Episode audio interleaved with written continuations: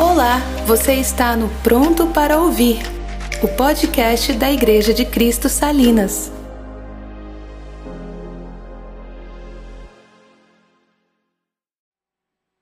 Senhor, é no nome de Jesus que nós choramos, é nesse nome que nós ousamos entrar em Sua presença, é nesse nome que nós reivindicamos, ó Deus, que a nossa voz seja ouvida, porque cremos que esse Jesus, esse Cristo, advoga diante de nós no Teu trono e clama por nós, intercede por nós.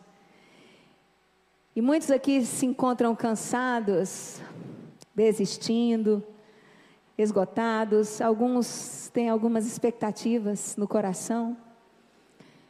E eu te peço, ó Deus, que todo esse cansaço, esse esgotamento, essa expectativa se submeta ao senhorio de Jesus nessa manhã.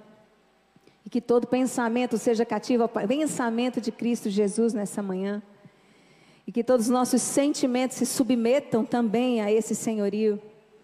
E que todas as sensações, desejos, tudo isso seja orientado sob a soberana mão de Cristo Jesus e submetidos ao senhorio dos pensamentos de Cristo, a fim de que a tua palavra encontre pouso no nosso coração de forma absoluta, plena, e que frutifique a 30, a 60 e a 100 por um dentro de nós e a partir de nós para outras pessoas. Essa é a nossa oração em nome de Jesus. Amém. Amém. Então, dando sequência à série Reforma, né? Esse mês, como o Dino falou no último domingo, nós estamos meditando em, nas cinco solas. São cinco domingos de outubro e nós estamos, estaremos meditando nas cinco solas. Domingo passado, o Dino trouxe sola fide, somente a fé. E hoje nós vamos ministrar e meditar em cima de solos Cristos, somente Cristo. E eu queria que você abrisse a sua Bíblia no texto áureo dessa sola, o texto que fundamentou os reformadores, Atos 4, verso 12. Atos dos Apóstolos, capítulo 4, verso 12. E diz assim: e não há salvação em nenhum outro, porque abaixo do céu não existe nenhum outro nome dado entre os homens pelo qual importa que sejamos salvos. Aleluia. Nenhum outro. Não há nenhum outro nome pelo qual importa sejamos salvos. Cristo é o centro e a circunferência da Bíblia, já dizia Martinho Lutero. Cristo é o centro de todas as coisas. Jesus Cristo é o conteúdo fundamental das Escrituras.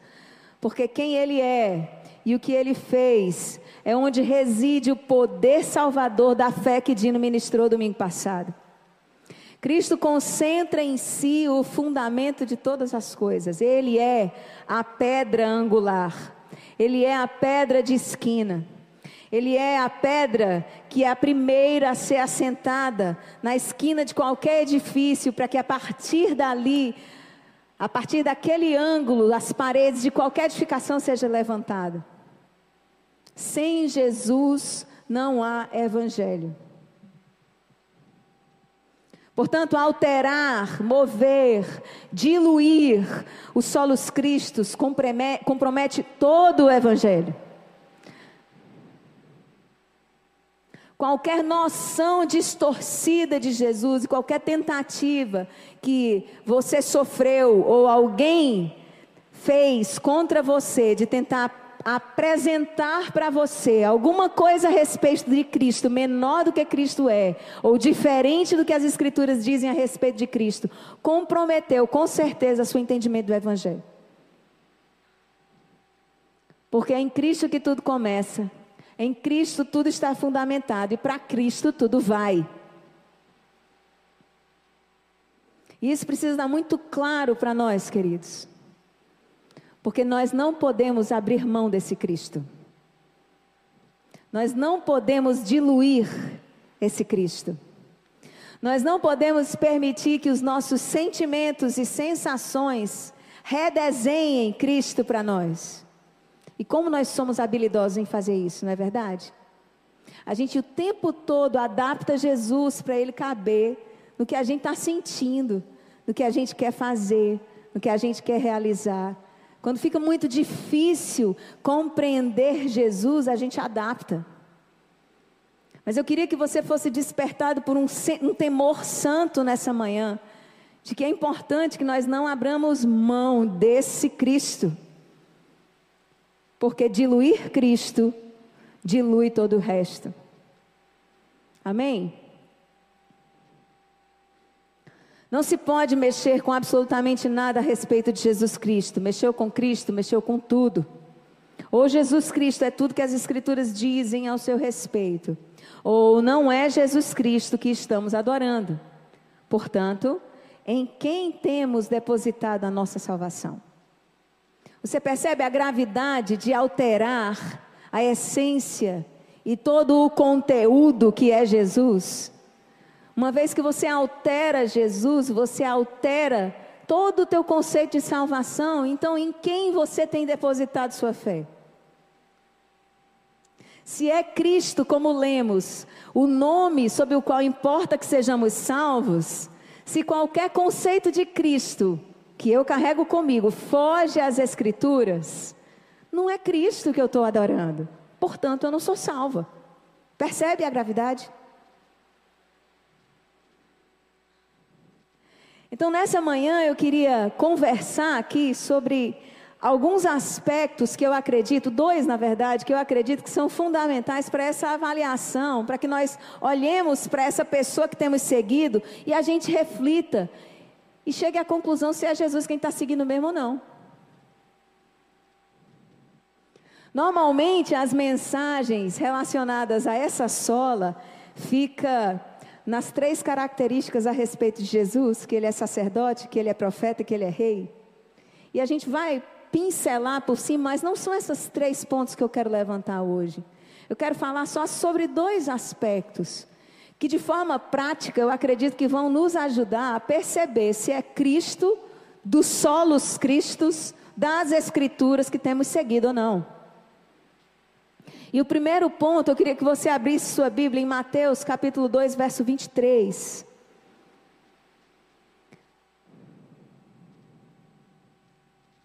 Mateus 2, 23. E diz assim: E foi habitar numa cidade chamada Nazaré, para que se cumprisse o que fora dito por intermédio dos profetas, ele será chamado o Nazareno. Embora o texto que a gente acabou de ler seja uma das dificuldades interpretativas do Novo Testamento, porque se você procurar Nazaré ou Nazareno nos profetas, você não vai encontrar.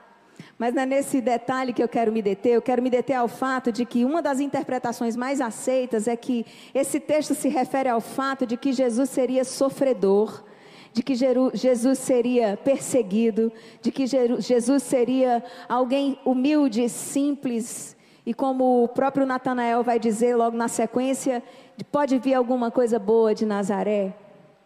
E o fato desse Nazareno é, ser relacionado a essa humanidade de Jesus, eu queria falar um pouco sobre a encarnação, e esse é o primeiro ponto que eu queria levantar nessa manhã. E o ponto é: a encarnação não foi romântica.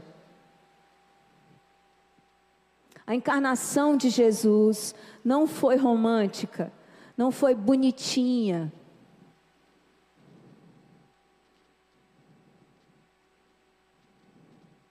Jesus era 100% homem e tinha que ser para que atendesse às demandas que Deus tinha para ele.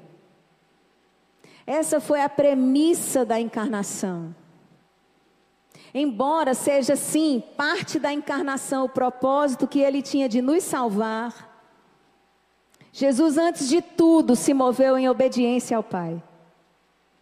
O que moveu o coração de Jesus foi um compromisso radical com um propósito eterno. Antes de mim, antes de você. Por que, que eu estou levantando esse aspecto? Porque nossa geração, uma geração tendenciosa ao antropocentrismo e ao hedonismo. A gente acha que tudo gira ao nosso redor. A gente acha que a gente é importante demais. E a gente só o que vê em púlpito é falando é que você é importante demais. E sim, querido, você é importante, mas você é importante por causa de Jesus, não é por sua causa. E sim, querido, você é importante porque você faz parte do corpo que é a noiva de Cristo. Ninguém sozinho perambulando sobre o mundo é importante demais. Jesus é importante. E a gente pode pensar que isso é uma bobagem, mas isso muda tudo. Porque todo o nosso conceito a respeito de Jesus passa pela compreensão de que a encarnação não foi alguma coisa bonitinha, romantiquinha e que tinha como objetivo final eu e você. Não foi assim que aconteceu. Em João 3,13 diz: Ora, ninguém subiu ao céu senão aquele que de lá desceu, a saber, o Filho do homem que está no céu. Ele é Deus. Portanto, muito mais importante do que eu e você. O Verbo que se fez carne, conforme João 1,14. Abra sua Bíblia em Filipenses 2. Nós vamos ler dos versos 5 ao 11. E eu vou fazer merchan aqui para os pequenos grupos. Nos pequenos grupos nós estamos estudando o livro de Filipenses. E se você quiser fazer parte de um pequeno grupo, você pode procurar o Eliade no final do culto. Levanta a mão aí, Eliade. E ele vai te arrumar um pequeno grupo bacana demais para estudar a palavra de Deus. Filipenses 2, a partir do verso 5. Vamos ler do 5 ao 11. Diz assim: Seja a atitude de vocês a mesma de Cristo Jesus, que, embora sendo Deus, não considerou que o ser igual a Deus era algo a que devia apegar-se, mas esvaziou-se a si mesmo, vindo a ser servo, tornando-se semelhante aos homens e sendo encontrado em forma humana, humilhou-se a si mesmo e foi obediente até a morte e morte de cruz. Por isso Deus o exaltou à mais alta posição e lhe deu o nome que está acima de todo nome, para que ao nome de Jesus se dobre todo o joelho nos céus, na terra e debaixo da terra, e toda a língua confesse que Jesus Cristo é o Senhor para a glória de Deus Pai. Percebe que a encarnação pode passar por nós e sobre nós, mas culmina e termina na glória do próprio Cristo? Então é sobre Cristo.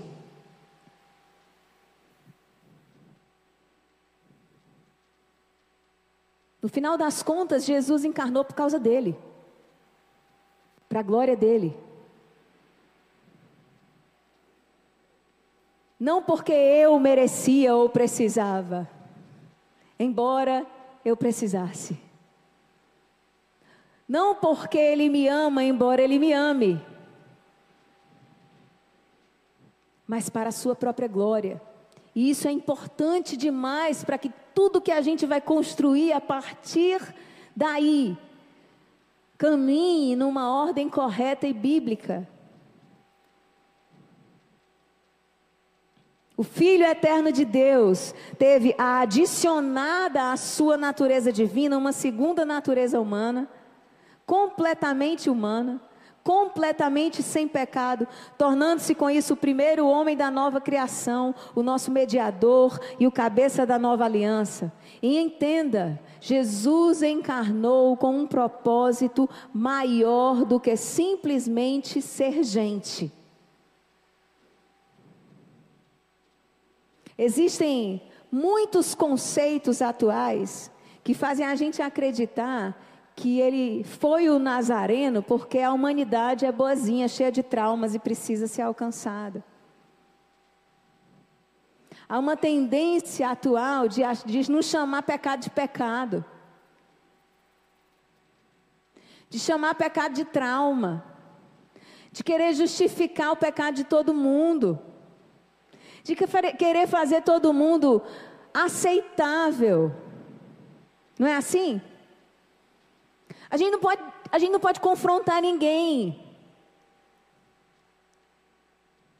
Porque na hora que a gente confronta alguém, a gente não tem lugar de fala para confrontar.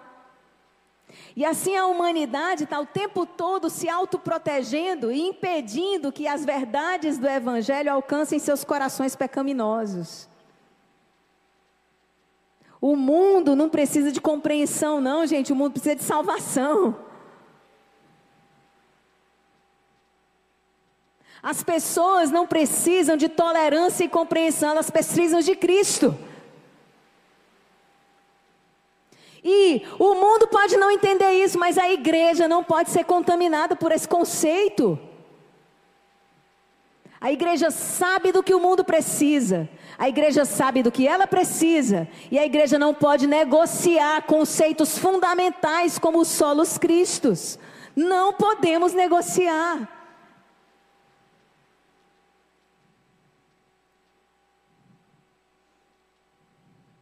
Então a humanidade de Cristo, ela reforça o aspecto sacerdotal de seu propósito. E em nada diminui a sua divindade. Então, sabe essa falácia progressista atual de dizer que Jesus era um revolucionário? Já ouviram isso aí? Quem já ouviu isso? Jesus não era revolucionário, gente. Jesus era o Filho de Deus encarnado. Ah, porque Jesus tinha um compromisso com a política do mundo. Não tinha, o reino dele era outro. É só ter um pingo inteligente para perceber o que está escrito nos textos. Todas as vezes que ele é arguído sobre posicionamentos políticos, como é que ele faz? Ele deixa claro que o reino dele não é aquele. Ele pagou imposto? Pagou. Mas o que é que ele disse? Dá a César o que é de César.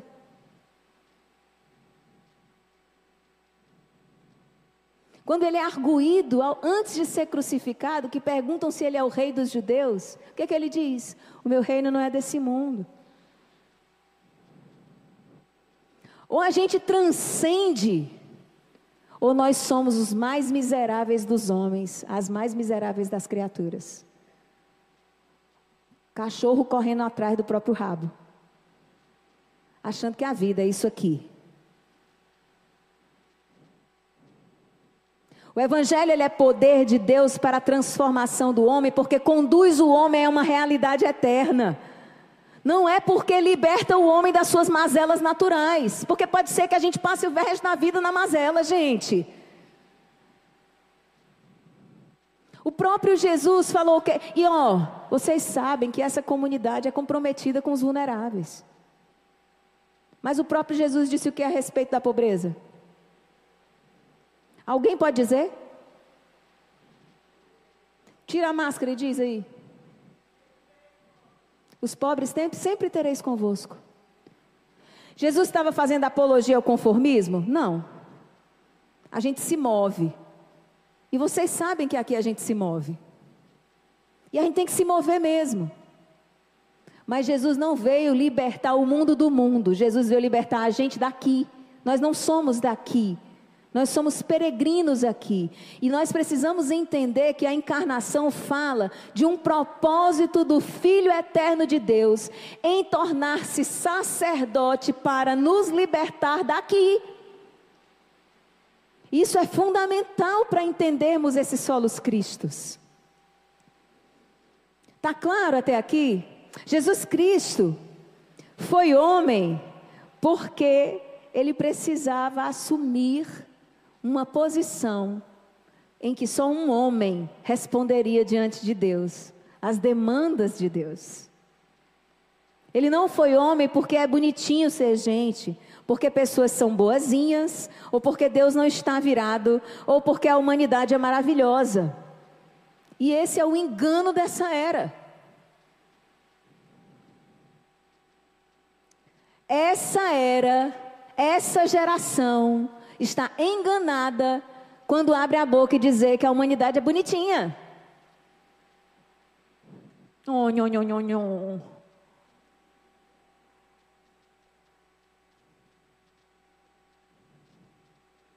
Oh, a bichinha.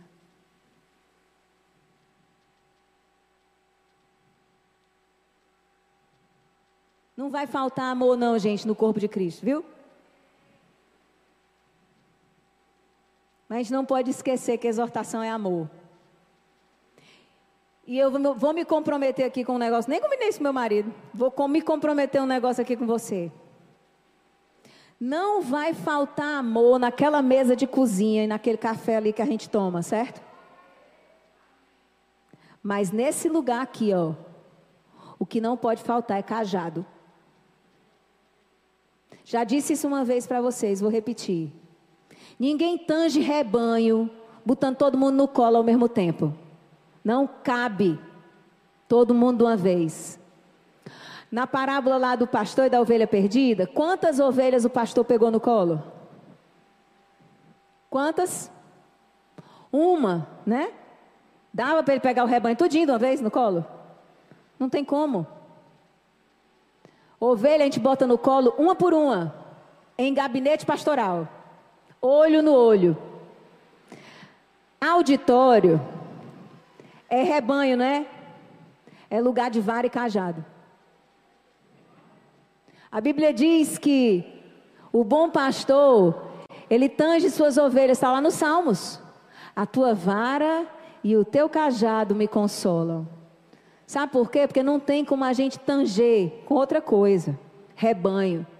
Se eu começar aqui a dizer que a humanidade é bonitinha, que todo mundo é cheio de trauma e não tem pecado, e não trouxer exortação, sabe o que, que vai acontecer? Você vai absorver do jeito que o seu pecado quer acolher a fala.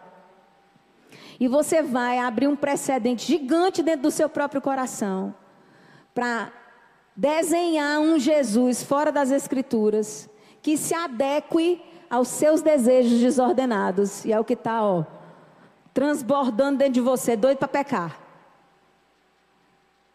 Entendeu por que, que aqui, é, aqui em cima sempre vai ser duro demais? Outro dia a gente ficou sabendo que uma moça veio aqui para uma série visitante. Tadinha. Tadinha, bichinha, fiquei com pena. E era logo eu que estava ministrando. Carta à igreja de Tiatira.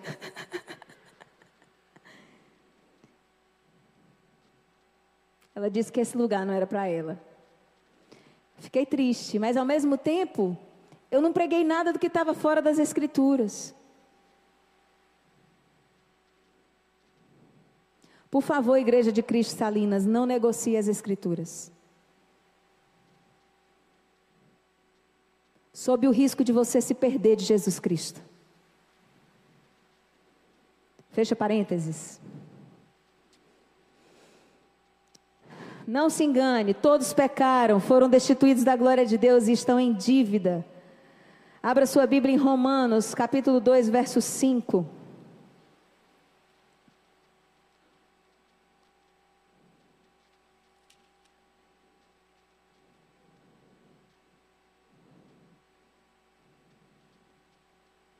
Contudo, por causa da sua teimosia e do seu coração obstinado, você está acumulando ira contra si mesmo para o dia da ira de Deus, quando se revelará o justo julgamento. Deus retribuirá a cada um conforme o seu procedimento. A ira de Deus, gente, ela é proporcional ao pecado humano e só podia ser saciada por um homem justo, a saber, Jesus Cristo. Então Jesus encarnou com um propósito muito mais profundo, muito mais sério, muito mais importante do que simplesmente passear sobre a terra e levantar a bandeira política. Não foi isso que Jesus fez. Então feche os seus ouvidos para qualquer teologia que queira diminuir Jesus.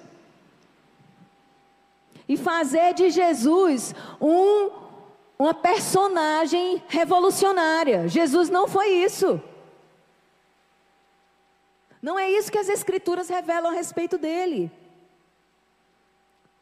Jesus não encarnou por pena, ou porque nós não merecíamos essa ira. Ele encarnou porque merecíamos.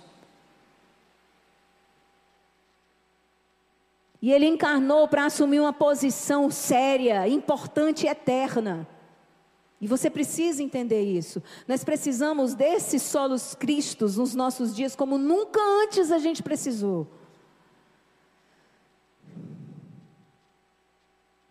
Jesus encarnou para mediar a relação de um Deus santo, justo e irado com uma humanidade perversa, depravada e pecadora. Esse é o Nazareno Salvador. Foi isso a encarnação. Ela não é romântica, ela é séria, profunda e eterna. O maior presente que Deus já deu para o mundo foi a encarnação. Eu diria que a encarnação ela é mais poderosa do que, do que a criação do mundo. Não existe mistério mais poderoso que um dia nós iremos desvendar. Então não banalize a encarnação. Não faça dela um ato para justificar seus traumas, sua tendência a manter sua humanidade reinando. Sua preguiça de lidar com seu pecado. Ah, porque Jesus me compreende. Não, Jesus morreu na cruz para você se livrar desse pecado. E você fica alisando pecado. Não foi isso, gente, a encarnação. Em nome de Jesus, entendam com seriedade. Tá doendo, tá difícil, tem luta no seu interior, tem aqui também. Aí sabe o que é que eu faço? Eu me rendo. E me ajoelho e choro o meu pecado e peço perdão ao Senhor. E agradeço porque ele morreu na cruz por mim e encontro nessa encarnação libertação de mim mesma. Por favor, não acolha essa voz de comichão. Sabe, gente, gente, duvide quando você estiver ouvindo uma mensagem que casa bem certinho com o que você está querendo ouvir.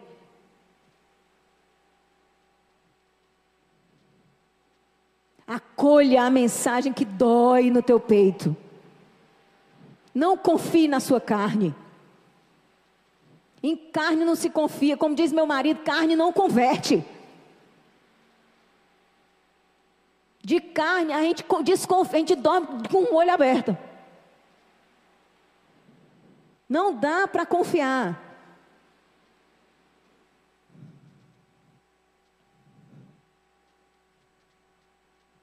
Temos conversado com alguns casais. Os casais em sofrimento, confiando na carne. Não estão namorando. Eu sei que tem solteiro aqui, mas vão ouvir, porque eu tenho que obedecer ao Espírito Santo. Um intervalo de uma semana, um mês, duas semanas. Muitos casais nessa igreja assim. Não dê lugar à carne. Se é sua carne.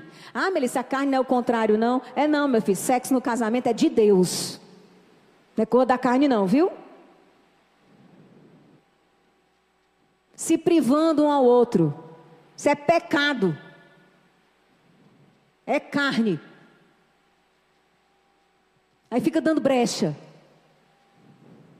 Nós vamos fazer seminário de casais aqui, viu? Já estamos de data marcada. É, as famílias estão precisando, vamos marcar.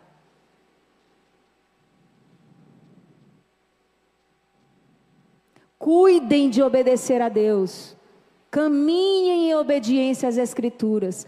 Não deem lugar à carne. Não deem lugar aos próprios desejos, à própria preguiça, à própria desordem. Não dê lugar. Submeta-se ao senhorio de Jesus Cristo, em nome de Jesus, em nome de Jesus.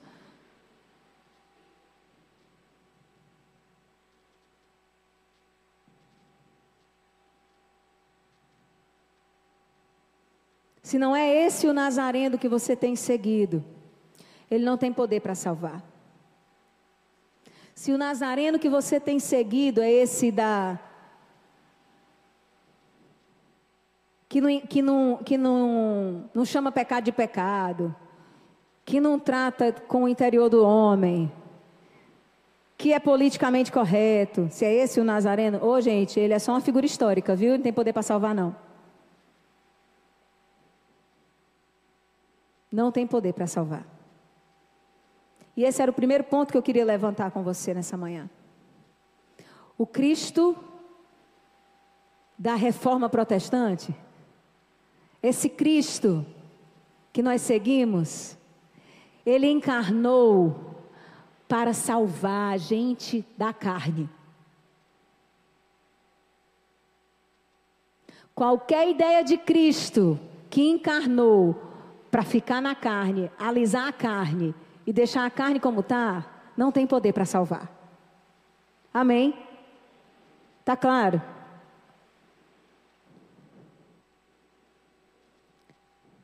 Abra sua Bíblia em Atos, capítulo 2, verso 36.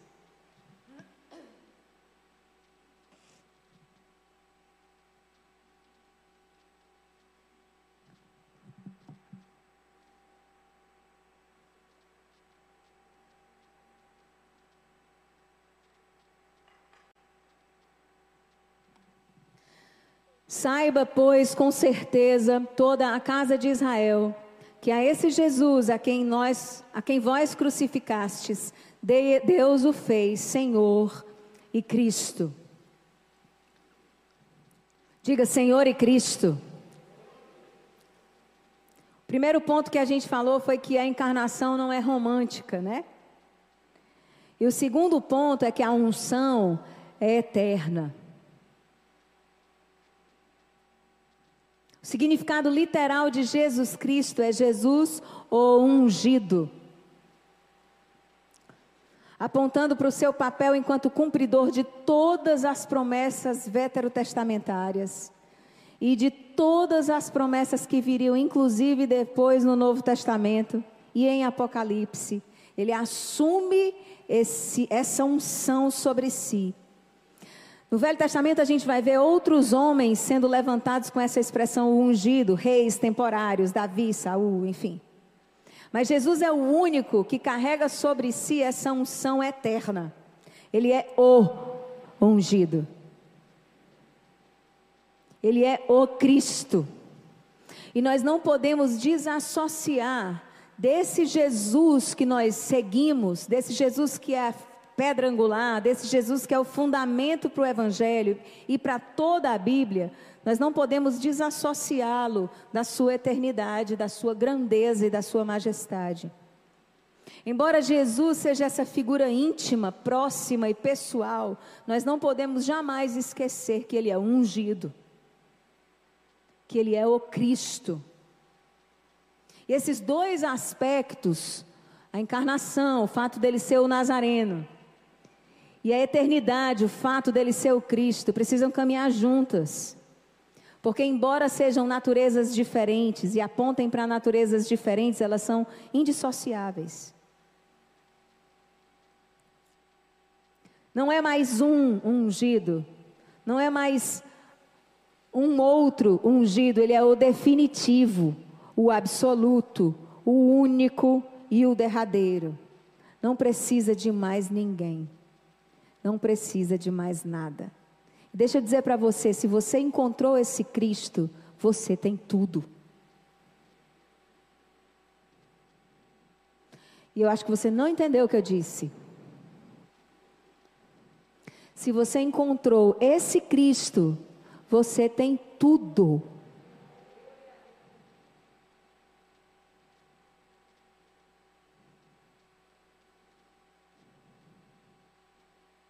Eu tenho certeza que se a gente fizesse uma dinâmica aqui, você pegasse um papel e eu dissesse, coloque aí o que falta acontecer na sua vida, o que você tem falta, o que falta.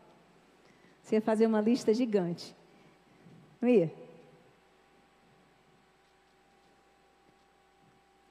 Mas aí se eu colocasse para você uma coluna do lado e colocasse para você o que você tem e colocasse lá Cristo, como é que ia ficar teu coração?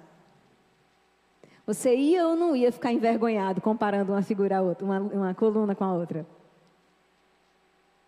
Ah, Melissa, mas isso é muito utópico. Eu ouvi isso uma vez de um irmão. Há dez anos atrás, a gente estava estudando livro de Atos na minha casa. E aí esse irmão apareceu por lá, de uma outra comunidade. E a gente estava estudando sobre a igreja primitiva para começar esse trabalho. Porque quando fomos instigados a começar a abrir uma porta para a rua, o Dino disse assim: Eu abro, mas depois de passar um ano estudando Atos. E aí a gente estava estudando a igreja primitiva e o irmão disse assim: Melissa, no final, né? Você não acha que é uma utopia querer ser parecido com a igreja primitiva? Você não acha que tem coisas na Bíblia que a gente tem que é, escolher que a gente vai obedecer e outras não? Você não acha que tem o certo e o menos certo? Não, o errado e o menos errado? Que nem sempre vai dar para fazer o certo? Aí eu disse assim para ele, eu disse, meu irmão, no dia que eu achar isso, eu rasgo a minha Bíblia, paro de seguir Jesus, e você mulher do meu marido e mãe das minhas filhas só. Porque eu preciso acreditar que o já e ainda não é o que eu tenho que perseguir. Eu preciso trabalhar meu coração para estar satisfeita em Cristo, embora me falte um monte de coisa. Porque eu preciso treinar meu coração e a minha mente para entender que Cristo é suficiente e que Ele basta. Você já tem tudo.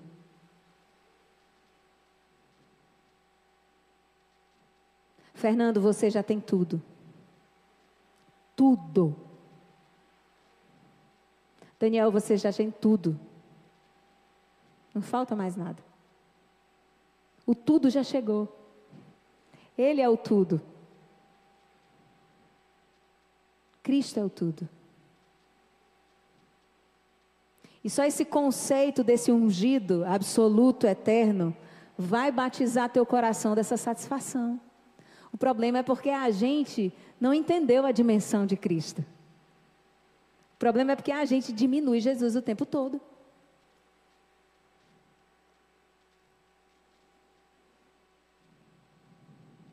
Assim como quando ele esteve sobre a terra, existe um risco de nós fazermos desse Cristo uma muleta para a realização de propósitos terrenos e temporários. Era isso ou não era isso que a multidão fazia com Jesus?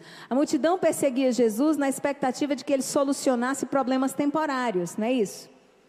Nós somos tendenciosos a fazer o mesmo com Jesus hoje. A gente persegue Jesus e insiste no relacionamento com Jesus para ele resolver problemas temporários. Problemas que sem dar uma topada ele acaba. Problema que passou um ano não existe mais. Problemas que quando a gente olha para trás, e podem ter durado cinco anos para terminar, a gente olha para trás e diz assim, ah, passou. Nem foi tão difícil assim. Quando eu lidei, comecei a lidar com a maternidade, eu tive duas filhas, uma atrás da outra. Diferença de idade é dois anos e um dia. Estou querendo dizer que é o mais difícil, não. O mais difícil é assim, dois de uma vez, né? Mas, mas eu olhava, não tinha ajuda, era só eu e as duas meninas no dia dia constante, né? Porque o Dino estava trabalhando fora. E eu olhava e eu dizia assim: meu Deus, eu nunca vou conseguir. Eu não vou dar conta. Tinha dia que eu terminava esgotada, deitada numa rede, para botar as duas para dormir ao mesmo tempo, que era o único espaço que eu conseguia, botar uma no peito e a outra na mamadeira. E aí dormia ali, o pobre do meu marido ficou viúvo de mulher viva. Porque não servia para nada.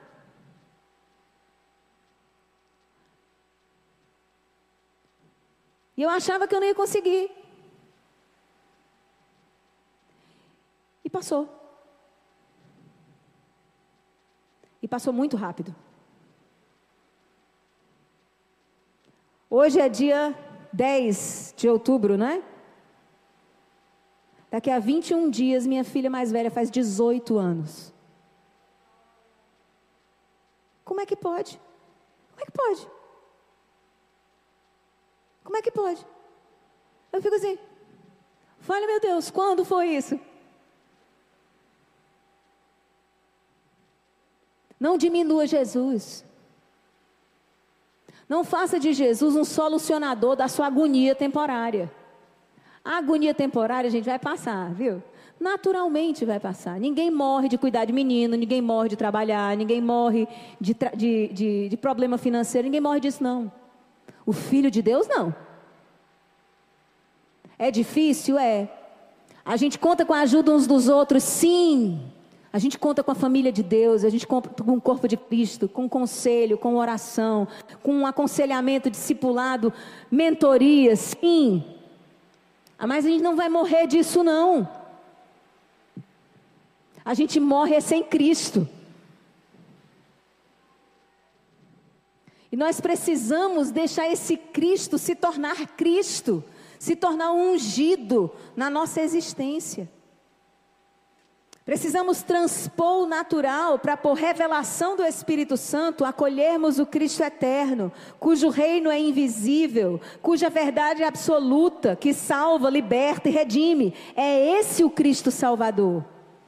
E a gente não pode desassociar essa característica eterna dele, porque é quem ele é. Qualquer ideia dele menor que isso não é ele. Você precisa entender que subtrair um atributo que seja de Jesus faz dele um não Cristo. Faz dele uma ideia de Cristo, portanto, um anticristo. Isso é muito grave. Qualquer ideia de Cristo menor do que Cristo é um anticristo. Percebe a gravidade disso? O Filho eterno de Deus, cuja missão e propósito transcende essa e qualquer outra era. É por isso que ele é salvador da igreja, desde a era primitiva, até mesmo antes dele. Ele é o salvador eterno. É por isso que eu e você vamos passar. Nós cantamos isso aqui. A terra passará, seu amor não mudará. Eu e você vamos passar. Eu e você vamos morrer. Os nossos filhos também. E os filhos dos nossos filhos também. Mas o Cristo permanece para sempre. Poderoso para salvar. Salvou minha avó, salvou minha mãe, me salvou, salvou minhas filhas e em nome de Jesus vai salvar as minhas gerações. Ou você entende a dimensão desse Cristo, ou você vai continuar patinando, gente. E sofrendo por coisas temporárias. E perdendo a melhor parte. Que evangelho medíocre e miserável esse que se detém a uma vida terrena. A uma vida passageira.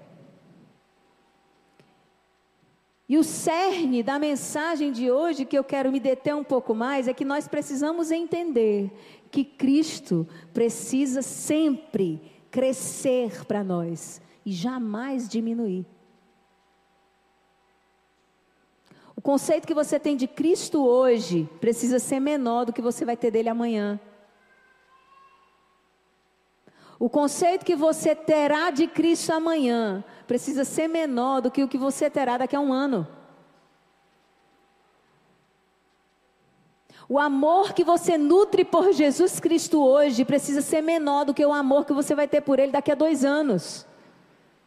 Jesus precisa crescer, sempre crescer, nunca diminuir, porque Ele é eterno. E essa característica absurda, absoluta, gigantesca, eterna do ungido, não cabe na sua, na sua cabeça de coco. Então ela precisa ser ampliada, sempre ampliada. Você não pode se contentar com uma mesma ideia caduca de Jesus que você teve de dois anos atrás, um ano atrás, cinco anos atrás.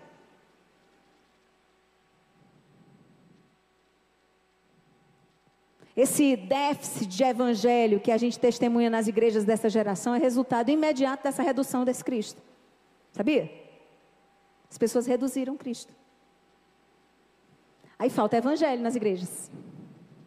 O déficit de evangelho que a gente vê no mundo hoje é causado pela diminuição de Cristo. Essa diminuição que a gente viu desde o começo aqui que a gente está meditando. Dessa encarnação que só é por causa dos, da humanidade bonitinha, dessa diminuição desse Cristo, dessa temporalização de Cristo, sem compreender que Ele está na eternidade, que Ele já era eterno. Quando a gente diminui Cristo, a gente diminui o Evangelho. Como eu falei no começo, mexe com Cristo, mexe com tudo.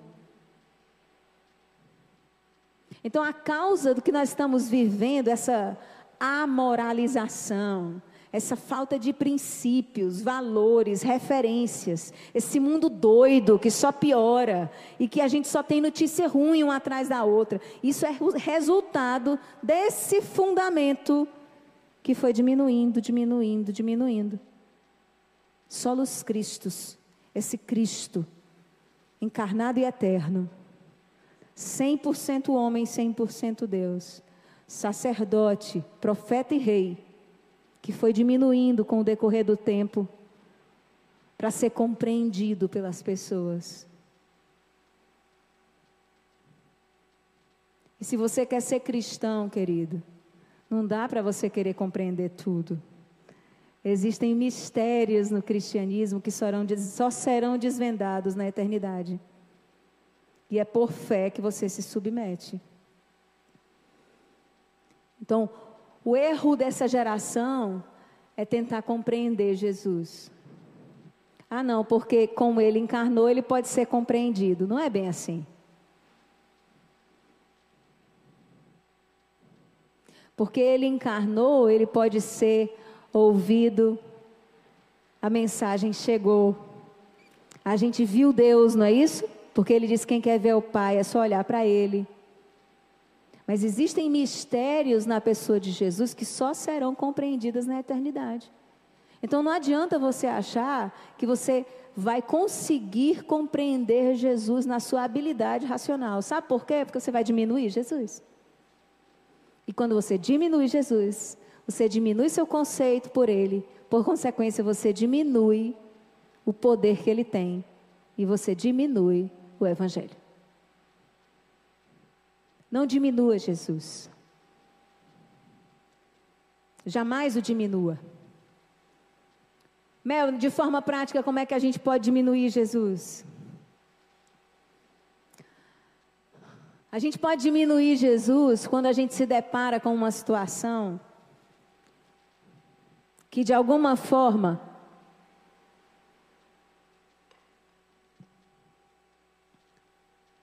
o envergonha ou dá mau testemunho da pessoa de Jesus e a gente, por pura birra, escolhe fazer o que a nossa carne quer fazer.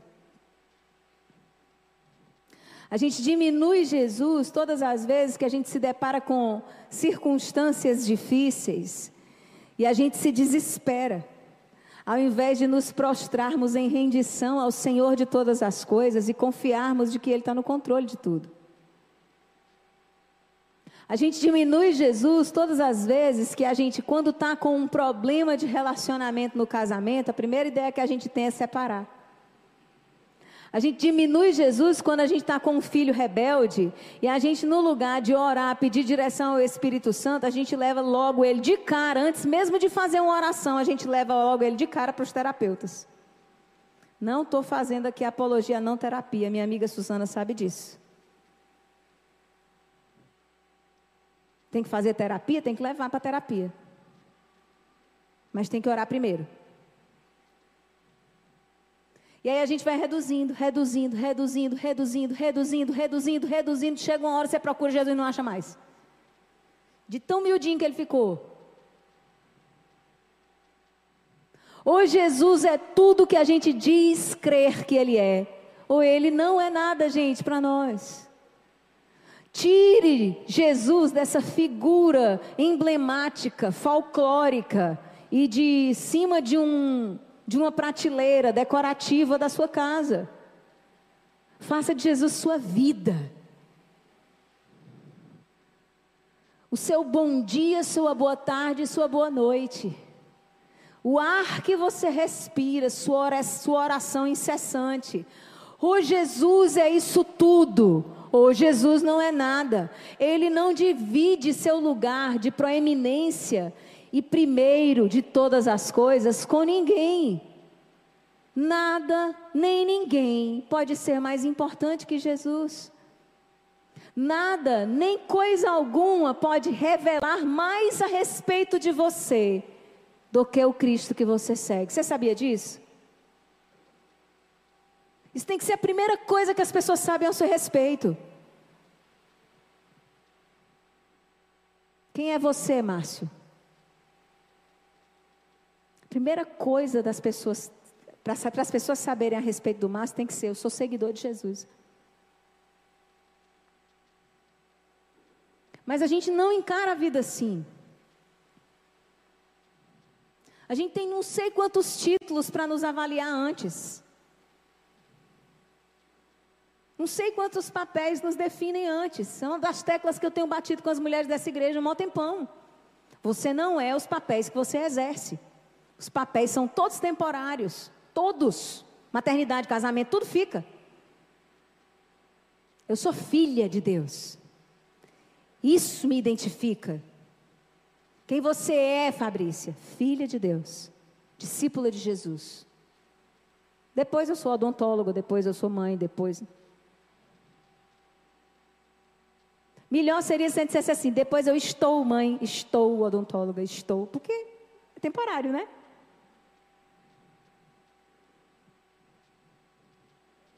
Eu sou Melissa, seguidora, discípula de Jesus. Estou arquiteta, estou esposa, estou mãe, auxilio temporariamente o ministério pastoral do meu esposo. Isso é quem eu sou e o que eu faço. Me preocupa uma geração inteira que se identifica muito mais com seus papéis sociais, com as coisas que realiza, do que com sua identidade eterna. Isso para mim é um sinal de que Jesus, para essa geração, é bem pequenininho.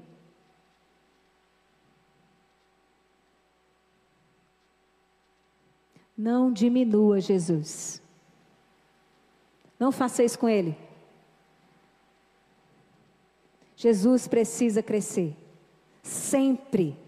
Progressivamente. Crescer, crescer, crescer. O maior dentre todos. Nome acima de todo nome.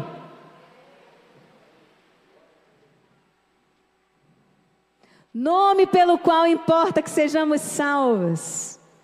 Diante dele todo joelho se dobrará e toda língua confessará que ele é Deus.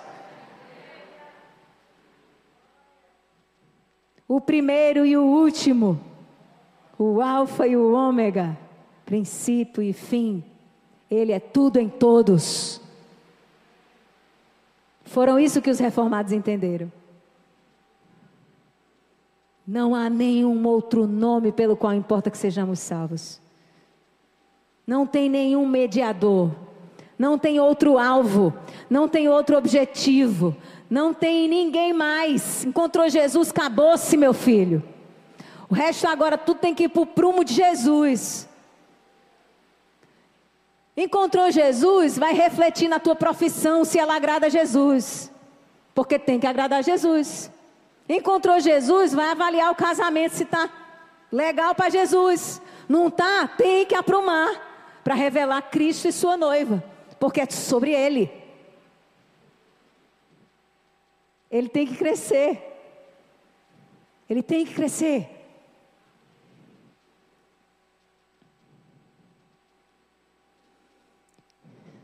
E esse movimento de valorização do homem, das causas do homem, das dores do homem, da divinização do homem, vem a cada dia diminuindo e diminuindo Cristo. E a igreja de Jesus não pode permitir que isso continue acontecendo, nem pode deixar que isso entre na igreja. É urgente nós assumirmos como igreja a vocação de João Batista em anunciar arrependimento para a volta de Jesus, mas mais do que isso, assumir a sua postura Importa que ele cresça e que eu diminua. Abra sua Bíblia no Evangelho de João, capítulo 3, versos 22 ao 36.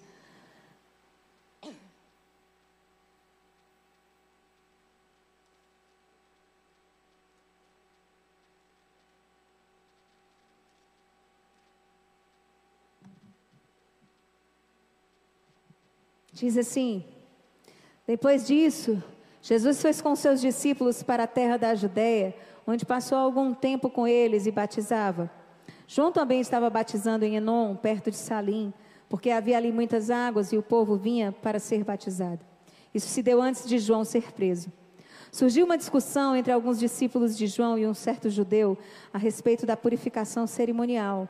Eles se dirigiram a João e lhe disseram: Mestre, aquele homem que estava contigo no outro lado do Jordão, no qual testemunhaste, está batizando, e todos estão se dirigindo a ele.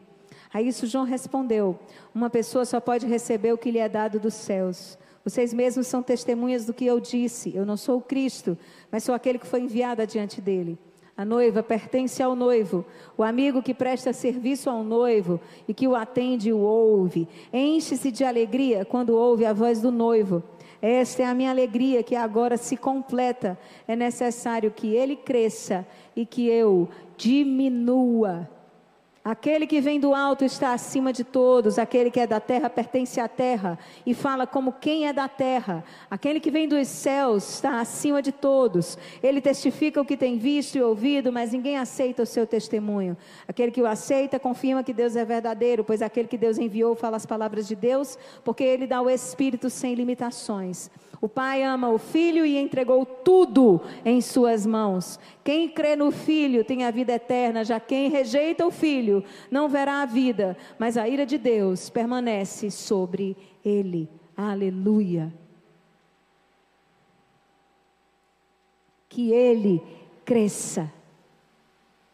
Que ele cresça. Sabe o que, é que João Batista perdeu quando Jesus apareceu? Tudo tudo, literalmente. Perdeu seguidores, perdeu os discípulos mais íntimos, perdeu ministério e perdeu a vida. Diminuiu até onde não dava mais para diminuir para que ele crescesse.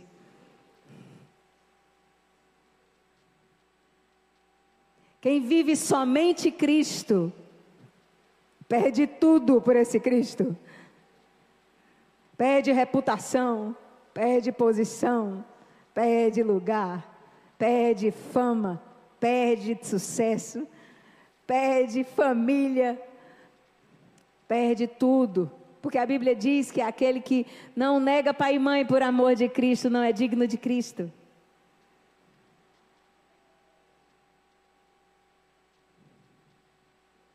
Ou Cristo é tudo para você, ou Cristo não é nada.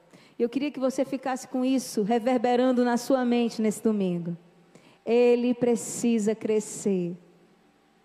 E querido, só há um caminho para fazer Jesus crescer. A gente tem que diminuir. Porque, embora você pense que é o seu trabalho, ou as coisas que você realiza, ou sua família, que ocupam o lugar de Cristo no seu coração, eu vou ser bem honesta com você, não é não, sabe? No fundo, no fundo é você, só você, tudo é você.